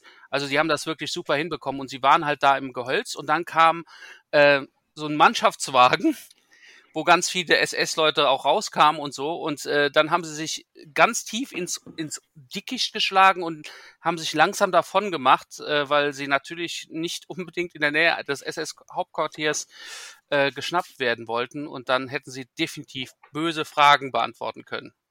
Jetzt Nummer sieben. Endlich ist es soweit. Die Zähl- bzw. Schätzfrage ist da. nein, 37. Diesmal gibt es sehr viele Polizei im Band. Rate, wie viele verschiedene es insgesamt sind. Plus, minus Also drei. Polizisten oder Polizistinnen. Personen. Polizisten, genau. Personen, die mit der Polizei zu tun haben. Also auch die Kommissare Und, gelten und natürlich. nicht wer am nächsten dran ist, sondern wer plus minus drei dran ist. Okay? Der kriegt Gut, einen verstehe. Punkt. Genau. Ähm, ich gehe von meinem inneren Auge durch und habe keine Ahnung. So, alle haben geantwortet. Final Antwort? Logo. Okay. Das heißt, keiner von euch kriegt einen Punkt. Ja, toll. Also, am nächsten dran im Moment ist Moritz. Aber du bist immer noch sieben weg vom, äh, was rauskam. Das heißt, es sind Wie 20 viele, oder wie 6. viele hat Es sind 20 Stück. Okay. Echt? Und es waren immer unterschiedliche. Ja, ich kann euch auch sagen, auf welchen Seiten und in welchem Panel das ist, wenn ihr Nein, wollt. Ich habe das ja das. alles rausgeschrieben. Ähm, es ist wirklich so, die Schulzes am Anfang, auf Seite 19 geht's los und dann äh, 28, 29, 30, 47, 48, 57, 58 kommen Polizisten in irgendeiner Form vor. Weiter geht's. Wir sind ja jetzt auch fast am Ende. Vorletzte. Frage. Zwei kleine Running Gags kommen ebenfalls vor. Ich habe sie gesucht und gefunden. Zwei Stück gibt es, die so oder so ähnlich bereits in einem früheren Band vorkamen. Nenne eins. Sitzt etwa wieder jemand auf einer Lokomotive und ich habe es nicht gesehen? Ich glaube, die Zeit ist vorbei. hat doch diesen Lokomotiven-Fetisch. Oh, sehr schön. Danke, Chris. Dann sind sogar drei. Daran hatte ich gar nicht gedacht. Aber du hast vollkommen recht. Oh, Bina. Ja gut, das ist jetzt, weiß ich nicht, ob ich das als äh, Running Gag gelten lassen kann, weil das passiert ja immer. ja, wenn das kein Running, nicht die gut, Definition ist eines Running Gags ist. Ja, aber das, Ja. weißt du, es ist, es ist nicht so eine Sache. Verstehst du, was ich meine? Ach so. Bei dem Running Gags geht es ja darum, dass es ein kurzes Ereignis ist, was sich in- wiederholt. Und das, was du geschrieben hast, Bina, ist halt was, über längeren Zeitraum passiert. Das wäre dasselbe, wenn ich sagen würde, Haddock flucht. ja, ja, es kommt Ja. immer vor, aber es ist nicht spezifisch genug. Okay, soll ich dann die, die Herren lösen lassen und dann noch ergänzen um die, die ich noch habe? Ja. Bitte. Okay, also, dann Chris, fang du mal an. Also mein, meine offizielle Antwort ist Struppi und sein Knochen. Er kriegt ihn wieder mal nicht. Ah, ja, äh, auch diesmal, wird der, dies, diesmal wird der Knochen quasi weggeschossen. Ähm, das war so der, der Punkt Seite 43-41. Ähm, und die anderen Punkte, ähm, es gibt die Szene, wo, wo Tim mal wieder ein Auto verfolgt und drauf schießt und s- ins Auto entwischt. Das hatten wir schon mal in der Schwarzen Insel. Ähm, und dann haben wir natürlich den Struppi, der mal wieder besoffen ist, weil er irgendwas. Dabei kann er gar nichts läuft, dafür. er nicht Doch, der trinkt Wasser. Diesmal ist er völlig, unschuldig. Ich möchte das betonen. Ja, es ist wieder mal die Schuld von Haddock. so, Moritz, möchtest du noch ergänzen? Ja, ich habe natürlich, dass Haddock Wasser trinkt und das ausspuckt, als wäre es Gift. Das kommt ja, Ja. auch wieder klassisch vor. Mhm, schön. Ja. Und das letzte, weshalb ich gemeint habe, Bina, wir zwei haben das eben gesagt. Platzender Reifen wegen Hitze. Oh, stimmt. Ja. Ich habe es mir kurz überlegt, ob wir das schon mal hatten. Ich hätte aber nicht benennen können, wo. Ist das nicht beim, aber das ist mir durch den Kopf. beim, beim äh, Ja, das Ge- war bei der auch mein Problem. Insel? Genau. Irgendwas war da im Hinterkopf mit Reifen, aber. pff. Aber wo Alles Moritz das eben sagte mit dem Schießen, das war natürlich im Hörspiel ja auch echt der Witz des Tages. Man hat sich gefühlt wie beim A-Team. es wird tausendmal geschossen, aber nichts getroffen. Ja, stimmt. Bisschen Knockin' on Heaven's Door Vibes. Ja. ja, aber definitiv. So, jetzt kommt äh, die vorletzte Frage, die sehr einfach ist, weil darüber habt ihr natürlich auch geredet. Aus welchem Grund wird nach La Rochelle gefahren? So, jetzt haben alle fertig geschrieben. Ich habe fertig. Nina, sehr, sehr schöne Antwort. Ich bin gespannt. Ich weiß nicht, ob ich ich ich glaube, ich akzeptiere es einfach, weil sie so schön ist. Es ist nicht die, die ich erwartet habe, aber sie ist sehr schön. Ähm, gut, meine Herren, äh, ausnahmsweise fange ich mit der Dame an. Haha. Ähm, Bina, deine Antwort. Ja, weil RG einfach festgestellt hat, dass er von Belgien einfach beim besten Willen nicht nach Südamerika kommt. Ja, das ist gut. Finde ich, finde ich echt eine tolle Antwort. Deswegen gebe ich da einen Punkt.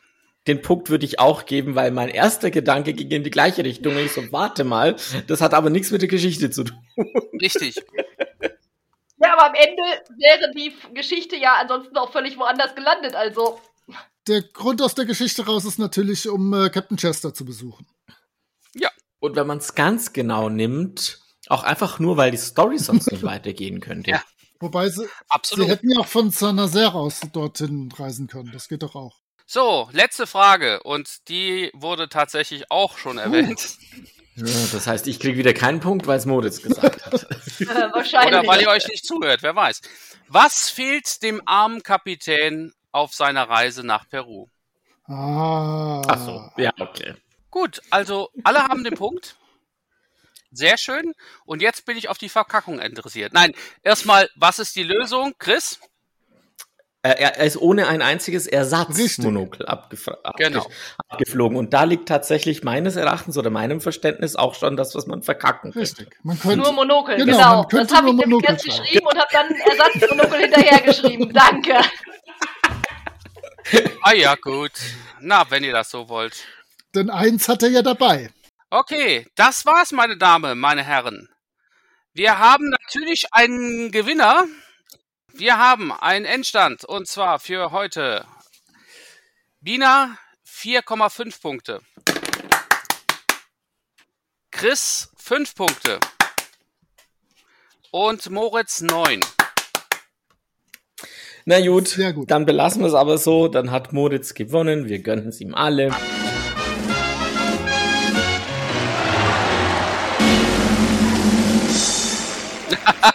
Du sollst nicht lügen. Whoops. Oh, nee, Mann. alles gut, alles fein. Ich habe ja gesagt, ich werde es verkacken. Meine Vorbereitung war schlecht, das hat man eindeutig gemerkt. Und zuhören kann ich offenbar auch nicht. Ja, und ich habe mal wieder Sachen rausgesucht, die ähm, definitiv mal wieder äh, nicht drankamen, was viel nerviger ist. So viel Trivia, wie ich dazu rausgesucht hatte, auch noch nebenbei, aber halt über Sachen, die nicht gebracht weißt du- werden.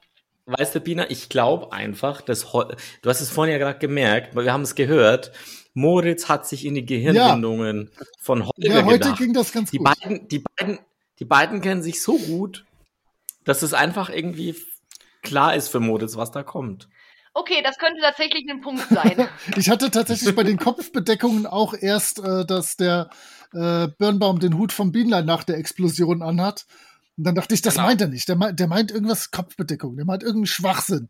Und dann ist mir der Helm eingefallen, äh, der, der Stierkopf eingefallen und dann kam es so alles. Den hatte ich schon wieder verdrängt. Das sind doch zwei Seiten, die man gut aus dem Band streichen könnte, einfach. richtig, richtig. Alles klar. Na gut, ihr Lieben, dann schön, dass ihr alle dabei wart und natürlich auch alle Zuhörerinnen und Zuhörer. Wir verabschieden uns wieder und kommen hoffentlich bald zurück, wenn es in den Sonnentempel geht, nach Peru. Ich freu In mich drauf. Bis dahin. Ja, ich mich auch. Tschüss. Ciao. Ciao.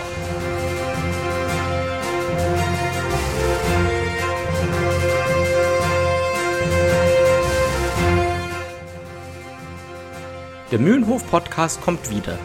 In der nächsten Folge fliegen wir nach Peru auf der Suche nach dem Sonnentempel. Kommt mit ins Reich der Sonne.